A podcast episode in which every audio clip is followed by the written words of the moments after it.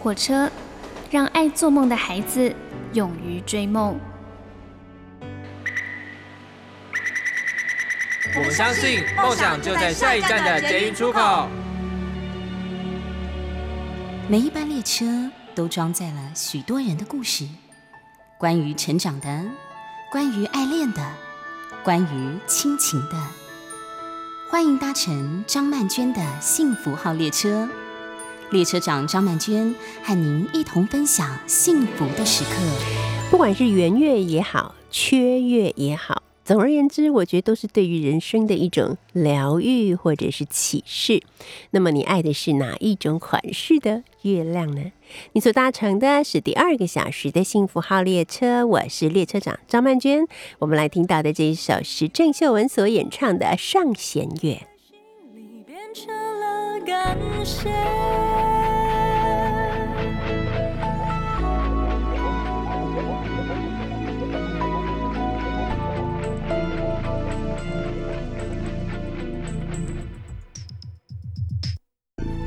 乘的班机一起飞，飞过了环日线的另一边，那里冬天会下雪，你和谁一起过情人节？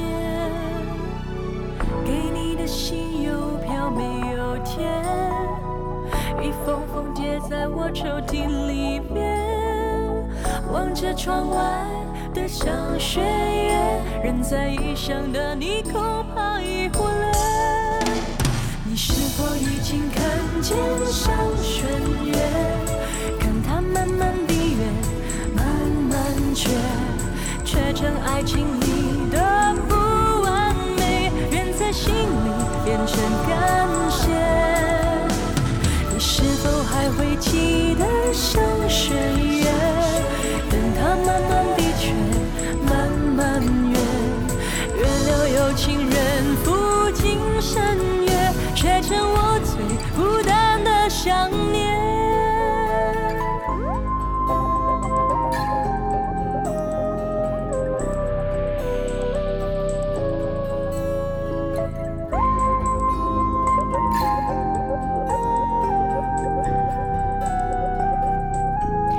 才呢，在跟孙子平聊天啊，跟子平聊天的时候，我们不是有聊到就是关于阅读这件事情吗？那同时我们也有讲到说，像有一些绘本啊，你看完之后，不只是给成年人看的绘本，有时候甚至于给小朋友看的绘本，你看完以后可能都会想说，嗯，在讲什么？这什么意思啊？这故事到底在说什么？都会有。一段时间有一点困惑的感觉，其实我觉得这个是最好的一个时机。那这是一个什么样的好时机呢？这个时机就是刚好可以让亲子之间好好的来讨论一下，大家对于这个故事的看法到底是什么样子的好。那所以呢，从亲子共读这件事情呢，也可以培养出我们的同理心啊。像是在《亲子天下》杂志里面就有提到这样的一个事情啊。他说，随着社会的多元化呢，良好的情绪管理、沟通能力、尊重他人、善解人意，也是孩子在成长的过程中需要学习的能力之一。那么换言之呢，就是要有同理心。什么叫做同理心啊？简单的来说，就是穿上他人的鞋子，站在对方的角度去体会对方的感受，也就是在和别人相处沟通的时候，能够设身处地的去思考对方的想法以及他的感受是怎么样的啊？那可能有人会觉得，那到底同情心是不是就等于同理心呢？啊，其实同情心跟同理心并不能画上等号的哦。一般来说，同情心呢被认为啊与生俱来的情绪能力啊，那同理心的发展呢就会牵涉到更高功能的能力了，需要有一定的情绪发展的程度。可以辨识对方的表情以及情绪的反应。通常我们说所谓的同情心，就是觉得他很可怜，或者他需要帮助，或他是一个弱者。那我们看到了以后呢，会心生一种所谓的恻隐之心嘛？就像孟子说的“恻隐之心，人皆有之”，对不对？那因为呢，我们会有这种恻隐之心，哈，所以我们就会想要。做一点什么去帮助这些弱者，那就是所谓的同情心了。但是同理心呢，是面对所有人的，不只是面对比你弱的人，可能也是面对比你强的人。这话怎么说呢？比方说，你在这个职场之中，哈，遇到一个呃不讲理的、好胜心很强的，甚至有时候有意无意要去践踏别人的。一个主管的时候，你会对他有同情心吗？当然不会。但如果你具有同理心，你可能就会站在他的角度去想，他为什么会变成现在这个样子。好，当然你也许不能帮助他，或者不能解决你们的困境。可是当你想到哦，也许他有一个很悲伤的童年，也许他其实都没有真正被爱过，或者他对于自己的存在。很没有意识，就是他不知道自己的存在有什么意义，等等等等。那么你可能到后来反而会同情他，但你必须要先同理，你才能够去判断自己接下来要给出的是同情，还是要给出的是距离感。如果你发觉这个人他过去所遇到那些事情会造成他对别人的伤害的时候，那么你就必须要保持距离啦。好，所以这个呃同理心，我觉得是。呃，让我们的孩子啊，可以生出一个好像温度计一样的能耐，他可以去测量在他的周围的这个环境里面的这些人们，他们所呈现出来的温度啊，进而能够知道如何跟别人沟通，或者是怎么样的来保护自己啊。所以，当我们在跟孩子一起共读的时候，我觉得最大的好处就是我们有机会跟孩子读到同一个故事。换句话说，我们有机会跟孩子进入一种很类似的情境里面，那么我们就可以借由这个故事来跟孩子讨论很多问题，也许是这个绘本或是故事里面的人物所遇到的问题，也许讲着讲着，孩子就会告诉你他目前遇到了什么样的困境，或者是他以前曾经遇到过什么样子的伤害。那么在这种时候来临的的这个瞬间呢，其实是一个非常宝贵的。一种了解的可能性，好，那父母亲可能就会知道，哦，原来我的孩子他原来有这么多的心事没有告诉我，哦，原来他其实觉得这么无助。那么我们经过这个有效的沟通之后呢，当然就可以增加亲子之间的关系，彼此的信赖。还有就是，我觉得很多时候父母亲听到孩子讲以前的一些不开心的事情或者被伤害的事情的时候，其实父母亲除了很心疼之外，会立刻有一个很强大的反应，这个反应就是愤怒，就是说。为什么发生这么严重的事？你为什么不告诉我？那然后孩子心里就想说啊，我真的错了，我干嘛告诉你？我如果不告诉你就不会崩溃，我告诉你就崩溃。所以我觉得在这种时候，父母亲的情绪是非常重要的。换句话说，这时候父母最需要就是同理心。你有没有想过，你的孩子为什么不告诉你？可能是因为他不想要让你烦恼，可能他不想让你生气，又或者是他以为告诉你也没有什么用。好，那假设这时候父母亲自己就有了同理心。那么再来跟孩子谈什么是同理心，我觉得这样应该会更容易一点吧。好，今天呢，在第二个小时的幸福号列车，我们邀请到这位，哇，真的算是一个老朋友了。好，这个老不是他的年纪老，而是他的资历其实已经很久了。他的许多歌都伴随着很多的人啊，慢慢的长大，或者是经历生命里面很多很重要的瞬间。我们现在先来听听这首歌，这首歌是梁朝伟。所演唱的叫做《一天一点爱恋》，而作词和作曲的就是大家都非常熟悉的周志平老师。如果有一天世界已改变，当沧海都已成桑田，你还会不会在我的身边陪着我度过长夜？如果有一天时光都。岁月改变青春的脸，你还会不会在我的身边细数昨日的残烟？一天一点爱恋，一夜一点思念。我们不再相信谎言，不再需要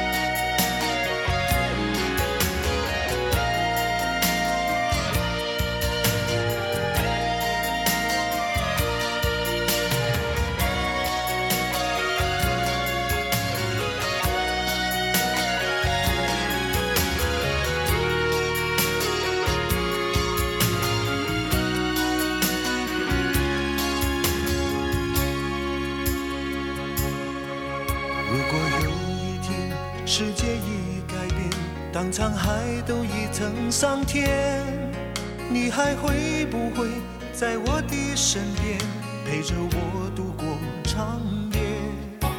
如果有一天时光都走远，岁月改变青春的脸，你还会不会在我的身边，细数昨日的残烟？一天一点爱恋，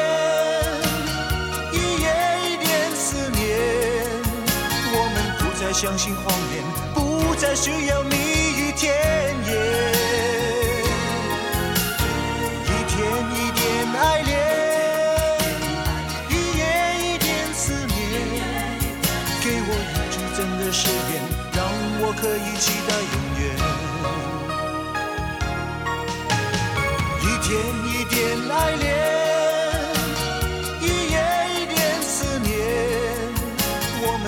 再相信谎言，不再需要蜜语甜言。你所搭乘的是第二个小时的幸福号列车，今天特别开心，就是可以跟啊已经认识很多年的老友见面聊天了。那就是刚才我们已经说过了嘛，就是为当年为梁朝伟的这首《一天一点爱恋》作词作曲的周志平老师，老师好，曼娟老师好，各位听众朋友大家好，我是周志平。哇，你知道吗，志平老师，我们到这个年纪就是人到中年啊、嗯，如果知道或看到对方还在创作，就很感动，你知道吗？就觉得说，嗯，真不错，就是自己的同路人，嗯还是这么认真的往前走。所以，当我听说我们周志平老师要推出一张新专辑的时候，我就觉得真是太感动。而看到这个专辑的名称叫做《中年男子》，是吗？哎，对对，是中年男子对对，中年男子，那就是我了，中就你本人年男子，对对对对对。我就虽觉得然很很多朋友不赞成这个比喻，他说中年人中年两个字你不适用了，为什么？就是他们认为我已经跨入另外一个阶段。哎，不是，现在中年很长。对对对，我告诉他们，过了 六十五岁以上才算中，才算出了中年。没错，我们要等到拿到那个老人卡，可以免费搭公车对他给我我都不要，我不要的退我不要回去。去要，我不要，我不要。对，为什么说跟周志平老师是呃算是比较呃认识年纪已经很久的老朋友？你知道你的歌影响太大了，尤其是像以几首什么《青梅竹马》啦、《梦不到你》了，还有那一场风花雪月的事，这都是我们这一代人年轻的时候，就是听着这些歌去谈恋爱，听着这些歌去失恋，听着这些歌 慢慢的变成比较成熟的人啊。到现在，我那九十四岁的父亲，啊每次引唱高歌的时候，虽然他的音可能不是很准，但是他一定要唱那一场风花雪月啊的事。真的啊，我这么荣幸你。看看是不是？哦所以这表示说你的歌、你的音乐。真的是，我这样讲你会介意吗？老少咸宜，影响好几代人呢、这个这个非常感谢很多的听众朋友呢，嗯啊、一直把我的歌就是觉得是啊、在那个年代里面说算是值得保存下来的一些东西啊，那一直放在心里面，非常感动。这绝对是的。嗯，嗯，其实一个作曲的、写歌的，就是这个就是我最大的荣荣幸。我完全懂你的这种心情，而且我也觉得很荣幸的。另外一件事情就是，我其实后来发现呢，我们周志平老师的很多的音乐作品都是自己作词、自己谱曲的。可是我竟然这么荣幸有机会在几年前，我要算很久，二三十年前，嗯，对不起，竟然一九九二年，哦，你还真的记得哎，二十九年，快三十年了。哎呀，太可怕了。那时候竟然有机会可以跟周志平老师合作，就是我那时候有写了一段文字，就是江南有雨嘛，然后周志平老师就喜欢，然后就呃谱曲，于是就有了这一首歌，就是我跟周志平老师合作的唯一的一首歌，也是我到现在都觉得非常荣幸的《江南有雨》嘛。我们先来听这首歌。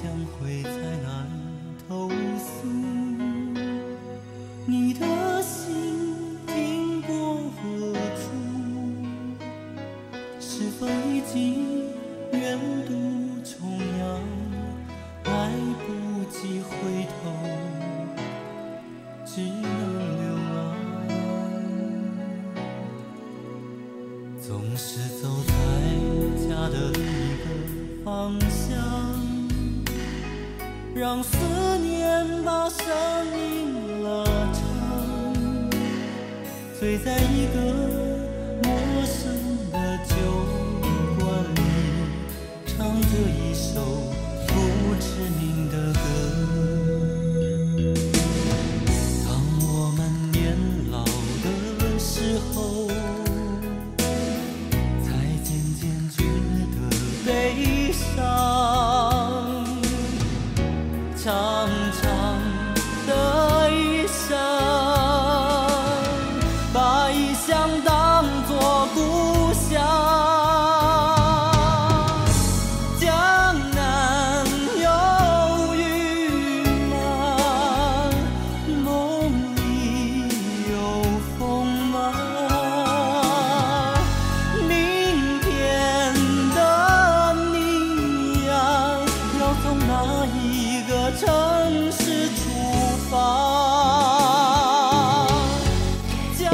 说，我觉得很多的音乐人可能作词作曲的功力很好，可能也能唱，嗯，但他们的声线，就是他们的声音，不见得是我自己很喜欢的。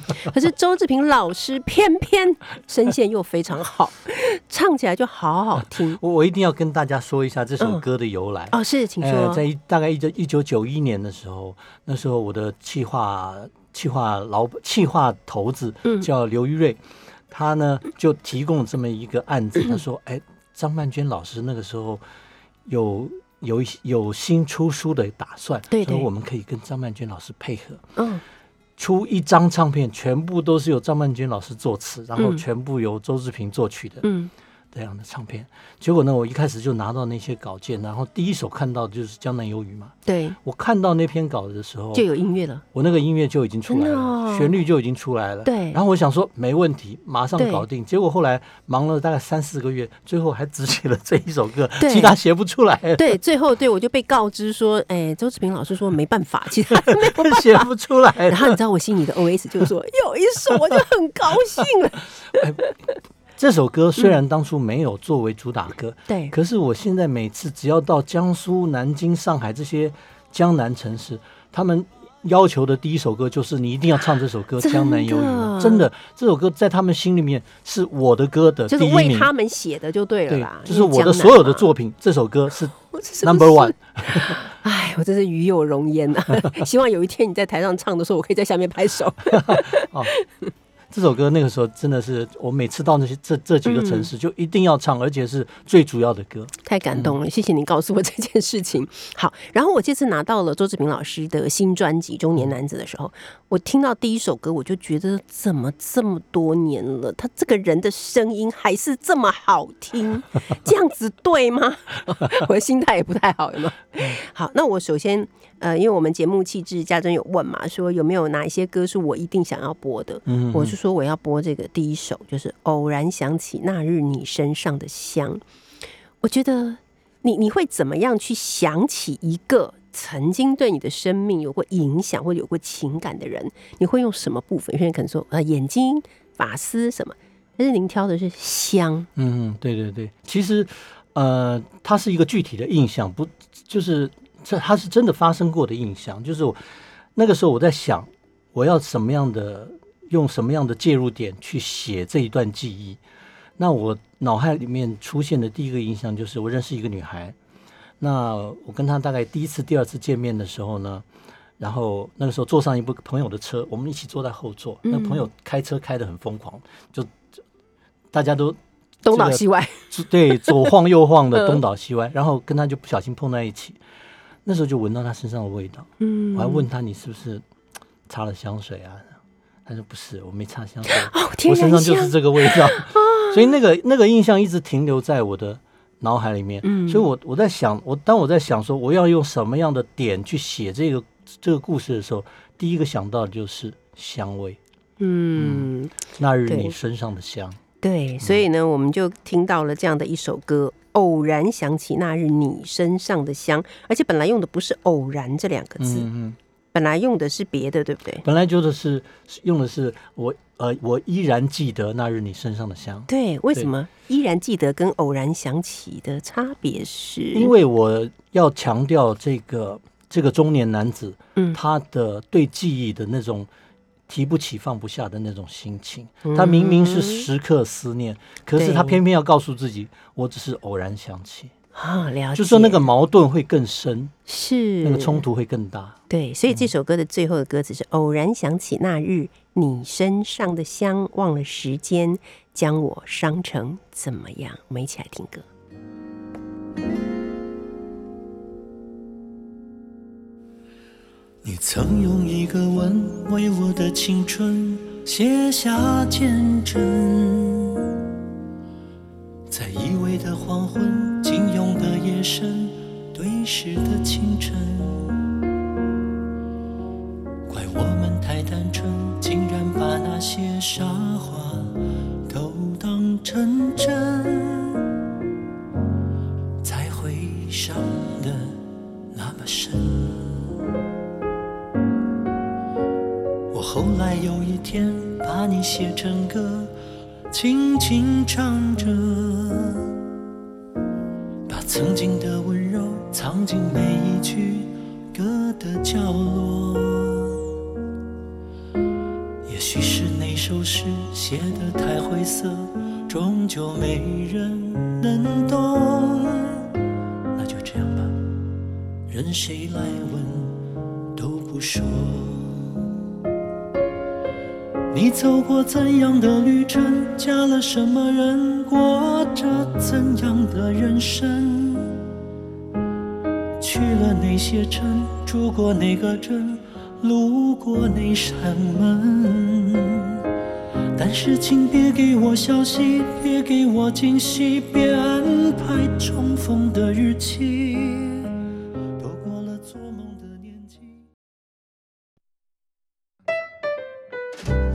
你所搭乘的是第二个小时的幸福号列车，我是列车长张曼娟。今天呢，来跟我们一块儿聊天，同时载着他的最新作品的，就是大家都非常熟悉的周志平老师。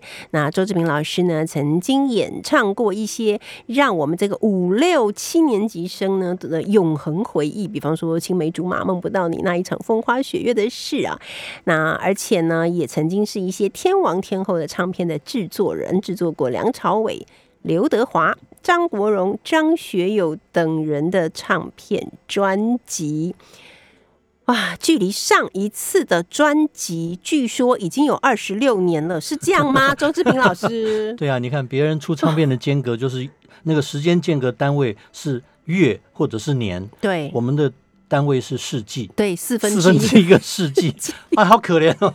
不是可怜，是了不起啊！四分之一个世纪 之后，还能够推出专辑，而且声音还这么好，对啊，我们这些贝贝还居然出来唱歌，这 样不是现在很流行大叔嘛，对不对？哦哎，大叔美学，来跟我们聊一下这四分之一个世纪的这一段时间，您在做些什么事啊？其啊？实好像这匆匆一晃就过去了，那感觉嗯。哈、我在没有出唱片之后呢，我们自己做了一个呃小岛唱片公司。那个时候我们签了一些艺人，像呃呃郑中基啊，呃赵永华啦、哦。糯米团啦这些，是，甚至吴冠英还在我们那边发过呃一张演奏演奏专辑。OK，然后后来我退出了这个唱片公司之后，隔了几年，到了二零零四年，我就去北京，嗯。去北京做 EMI 唱片公司的总经理，然后做了一年，然后又到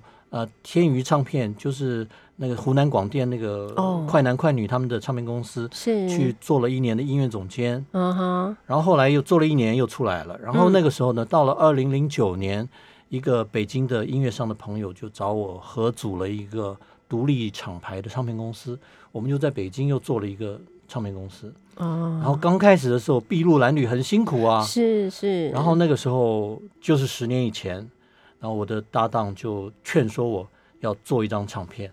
十年以前就劝说你，对对对，嗯大概十一年以前就劝说我。是然后那个时候我们就哎呀，好吧，我他劝说了很久，我就才想说好吧，那就做一张吧。啊，那时候开始做，做到二零一三年，做了三首歌出来，包括《中年男子》《只如初见》还有《爸爸的鞋》三首歌，嗯嗯我们想说发一个 EP。然后呢，可是那个时候其实《中年男子》本来有三段歌词的，A 段有三段歌词，那个时候只写了两段。嗯。啊、就是 A one、A two 写了，A three 没有写。嗯。那时候想说，哎，写不下去了，就这样吧，就出了吧，嗯，鬼混一下就过去了，谁也不知道 我应该要写三段呢、对不对？啊，是是是。就后来李宗盛就出唱片了，李宗盛出了《山丘》。啊，就我后来看了李宗盛的歌，我就觉得，嗯，我自己都不完整的东西，我就出去，感觉好像有点对不起自己啊。你看李宗盛写那么好的歌出来，嗯结果也不是说我的歌比较差啦，我不会承认我的歌比较差的，嗯嗯可是就真的在我自己心目中，它都不完整嘛。你就觉得他你没有尽全力把它做出来，这样子就我就我就跟我的团队讲说，那我们就先先等一等吧，我把这歌写完，或者是我做完一张专辑，我就出来。我那时候我们的团队，北京的团队很失望的，努力好几个月，对结果就说停就停了。嗯然后可是我这个人又懒，停下来以后，这一下子没有感觉去把那个中年男子的歌词写出来，然后就一直延宕延宕，就就隔了这么多年，然后我就二零二零一四年我就回台北了。回台北哦然后就没有那个动力继续写了，然后也呃那时候也忙，就到处有巡演，嗯或者是嗯哪里有演出或者是什么，就一直给自己很多借口嘛。我很忙，没时间写 啊，就一直到去年，去年疫情来了，就真的没借口了，对，真的，你没地方演出了，你还能怎么忙呢？没地跑了。就我的现在的搭档，他就跟我说：“那你要不要把之前你要出出的那三张那那三首歌，嗯，再把它出掉嘛？”对，那我就想说，好，那我就先把中年男子的歌词写完吧，嗯哼就写一写。哎，就那个时候有感觉了，啊，很快写完了，然后就灵感就一发不可收拾。你看看，疫情还是有帮助的，哦不要说疫情都是坏的。我们先来听听 这些年来我们周志平老师的流光啊，我们常说岁月流光，他到底经历了什么样的流光？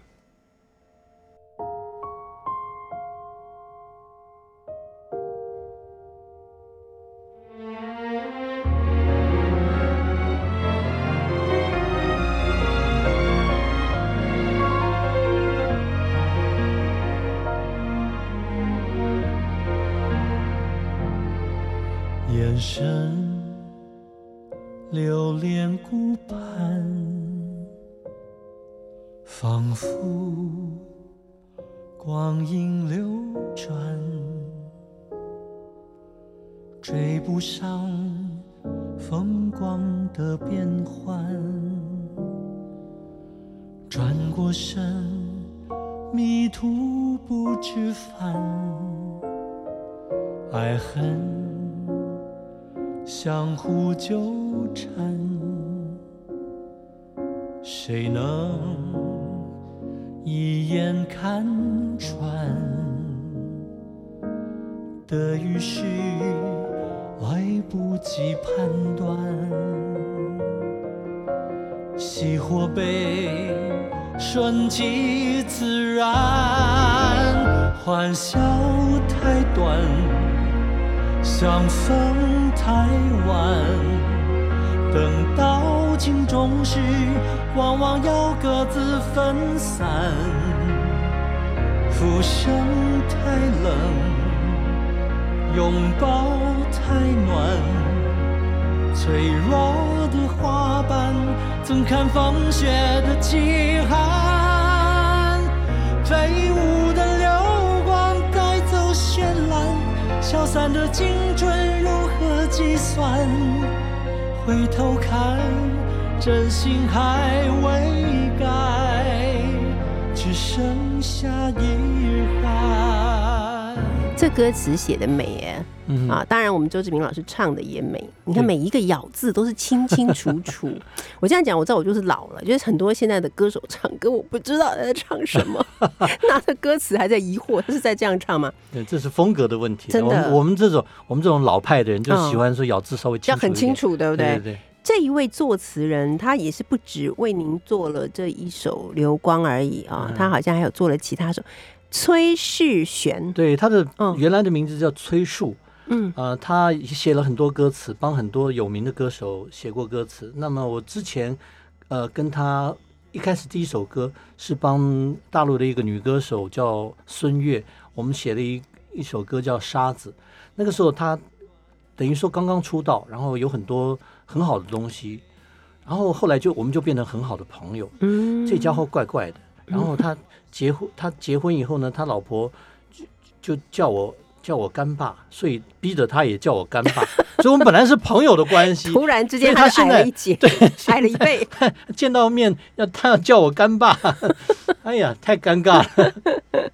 好，那呃，还有一首歌是我们等一下要放的。这首歌呢是叫做《一路疯狂》。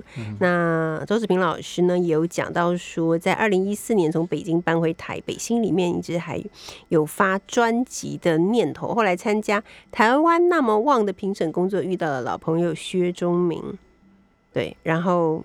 在录音室录的时候，觉得依然疯狂。本来叫依然疯狂，觉得这个字眼太软弱了。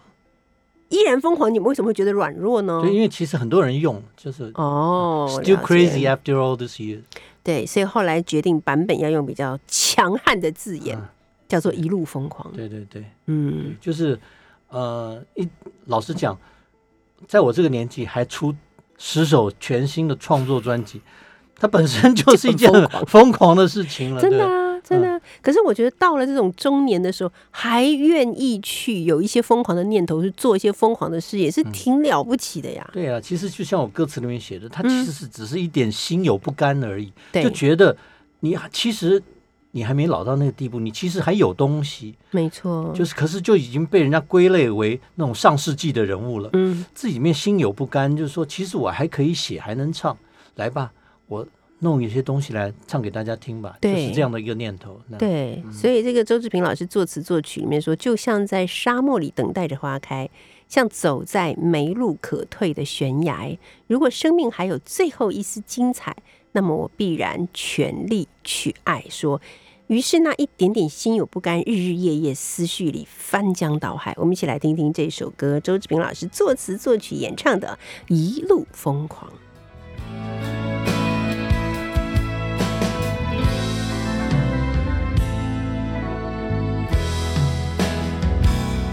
就像在沙漠里等待着花开，像走在没路可退的悬崖。如果生命还有最后一丝精彩，那么我必然全力去爱。不愿轻易化成中的尘埃，只因为面对自己还有期待。于是那一点点心有不甘，日日夜夜思绪里翻江倒海。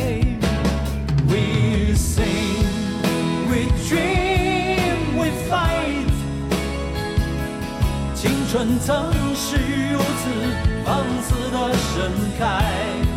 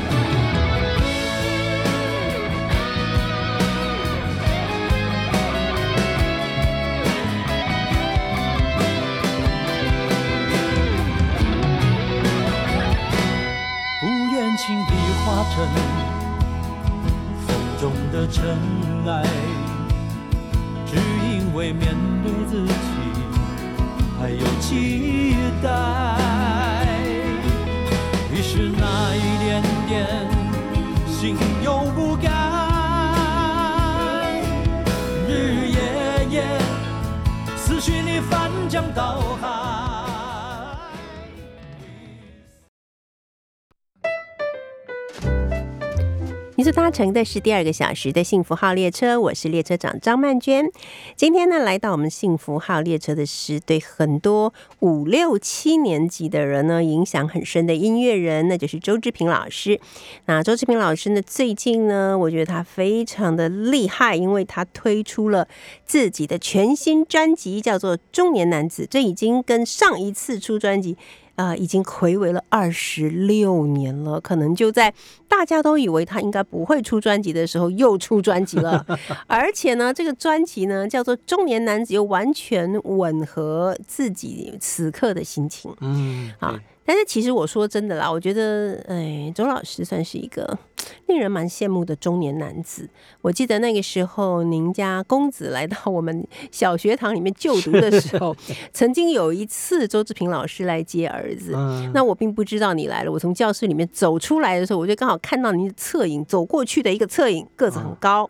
身材保养的很好，然后那个头发就是一个半长发，不是很长的 半长发，还有那么飘逸了两下。我想说，哇，这个人是谁呀、原来是周志平老师。就是说，您的那个风采一直都还在。啊，可是当到底当一个中年男子什么感觉啊？其实刚开始步入中年的时候，其实是有一点彷徨的，嗯因为第一个感觉就是后浪，后浪袭击，就是就是就感觉那后浪都很凶狠，你知道吗？就嗯嗯身后就就就抓着不放，然后你就就觉得慢慢就被拍碎了，在在沙滩上就慢慢慢就被拍碎了那种感觉。然后就开始有那种感觉，就是哎，慢慢的到了，就是过了四五年以后，真的就有那种昨天是出生之犊。我怎么记得昨天我才刚刚出道没多久，大家都说我出生之犊不畏虎，怎么今天感觉好像可有可无呢？感觉就是没差别，就是你就是敏敏众人这样子。嗯然后一直到后来很后面就开始慢慢熟悉这样子一个身份，就是你慢慢接受自己了，你也慢慢从这个成长的过程中，从慢慢老化的这个过程中，接受自己并不是顶尖的人物，嗯你也许你并不是第一号人物，我可以接受我自己做二号、三号、四号、五号的人物都可以。，OK，只要最重点就是说我不要去安慰自己说，嗯就像我就最后一句写的，就是胜败论英雄狗熊，嗯哪来的虽败犹荣？嗯就是你不要再用这种、这种安慰的话，一直在安慰自己说啊没关系怎么样？其实就是你你接受自己，嗯你你是什么就是什么。你如果是二流人物，那就接受自己二流人物的的身份。重点是你能不能坚持你的热情。嗯，就是说，可以老去的是你的岁月，可是热情这一部分是不能冷却的。嗯，这个就是我现在中身为中年人的一些概念。嗯，没错。好，虽然说这个老朋友见了面，有的发福，有的秃，这个就很好笑。我觉得男人都很喜欢问说，你老了以后发福跟秃，你选哪一个？那种好像不是发福就得秃，对，很多人两者皆有有没有的。？对，好了，我们一起来听听这首《中年男子》，这是周志平老师作词作曲。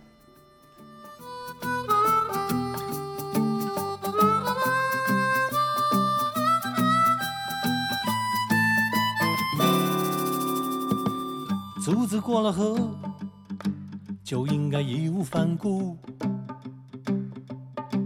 可往左还是右，怎么还跌跌撞撞弄不清楚？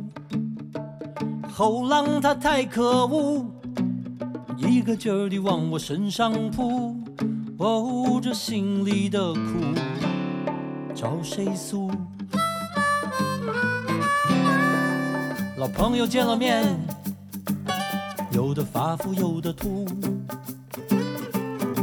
一提起想当初，个个都眉飞色舞，两三杯酒下肚，迷迷糊糊的抱头哭。昨天是出生之都，今天是可有可无。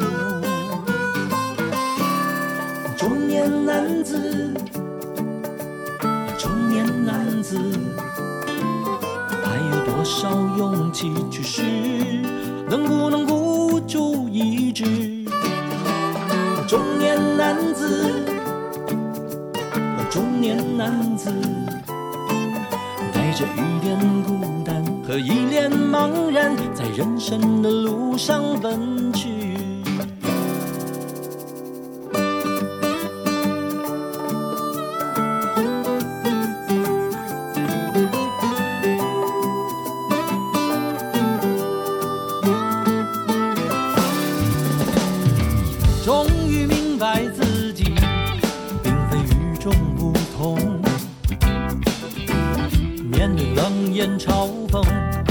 只能换以尴尬的笑容。荒凉一场梦，醒来已经是夕阳红。身不分英雄狗熊，哪来的虽败犹荣？这个啊，每次看了我们周志平老师的词，还有后来因为在小学堂上课就认识了您的兄长，我就觉得你们家是这个国学渊源非常深厚，还是怎么样？我觉得你们都好厉害哦，比念中文系的还厉害，在文字的 功力上面。也只是我写词，我花很多时间去写，就是嗯很，就是我我有一个有一个，就是有一个意念，就是我我必须要把它表达出来，嗯很完整的表达出来。也许他花我很多的时间，可是我相信，只要勤劳，他一定勤能补拙。可是您本来就不拙呀，我 本来是很拙的，对。然后我觉得这种文字哦，就是怎么样可以把这些文字用的这么美，就是它其实是有引有很多的，应该怎么说呢？就是引经据典的地方，但是你把它转化的又是很现代的语汇，比方说“黄粱一场梦”，醒来已是夕阳红，对对对，就虽败犹荣，像这些都是很非常有深度的一些词汇或是典故嘛。嗯但是你把它放在歌里，就像我们当年都很爱的那一场风花雪月的事，嗯都是这样子啊。这种转化的功力真的超强的。然后再来这一个，真的完全是一个非常有典故的一首歌，叫做《只如初见》嘛，人生。若只如初见，多好啊！就是后来人生的很多遗憾，都是因为改变了，不是你改变，就是我改变，就是我们都改变了。所以人生若只如初见，真的超赞。然后我们今天那个我们的呃气质呢，家珍也特别把这首歌放在最后面。嗯，人生若只如初见。啊，那呃，因为时间的关系呢，所以呃，周志明老师的很多歌曲的一些理念哈、故事背后的故事背景，以及这些创作的想法呢，其实都在这一张新专辑《中年男子》里头呢，都有非常详细的解说。那虽然已经二十六年没有出新专辑，但是我相信呢，我们呃周老师的听众始终都在，而他们都在 岁月里面等候着您再一次的给大家感动。那我觉得再一次遇见周老师，对我来讲就是也是一种只如初见，就是我们都还在，还在创作，然后对人生也都充满了热情，所以祝福周老师，谢谢，不要只发这一张。好不好？我们很多中年人很需要抚慰的，我我继续努力，好不好？请继续努努力。谢谢您，周志平老师，谢谢曼娟老师谢我们就来听听这首歌，周志平的《只如初见》。希望所有的朋友，您与您生命中最美好的人事物都能够只如初见。祝福大家，我们下礼拜见。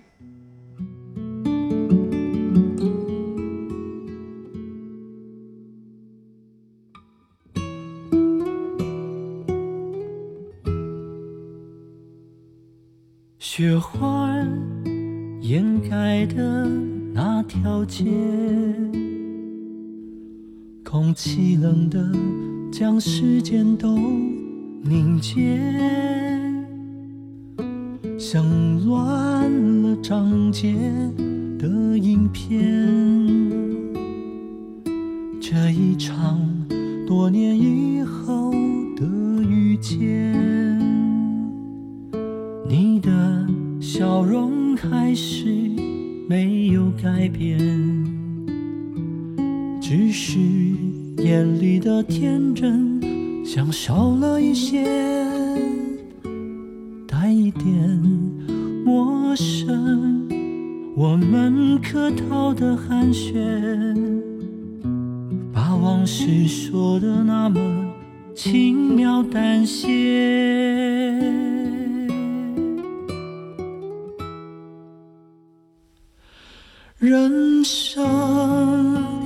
若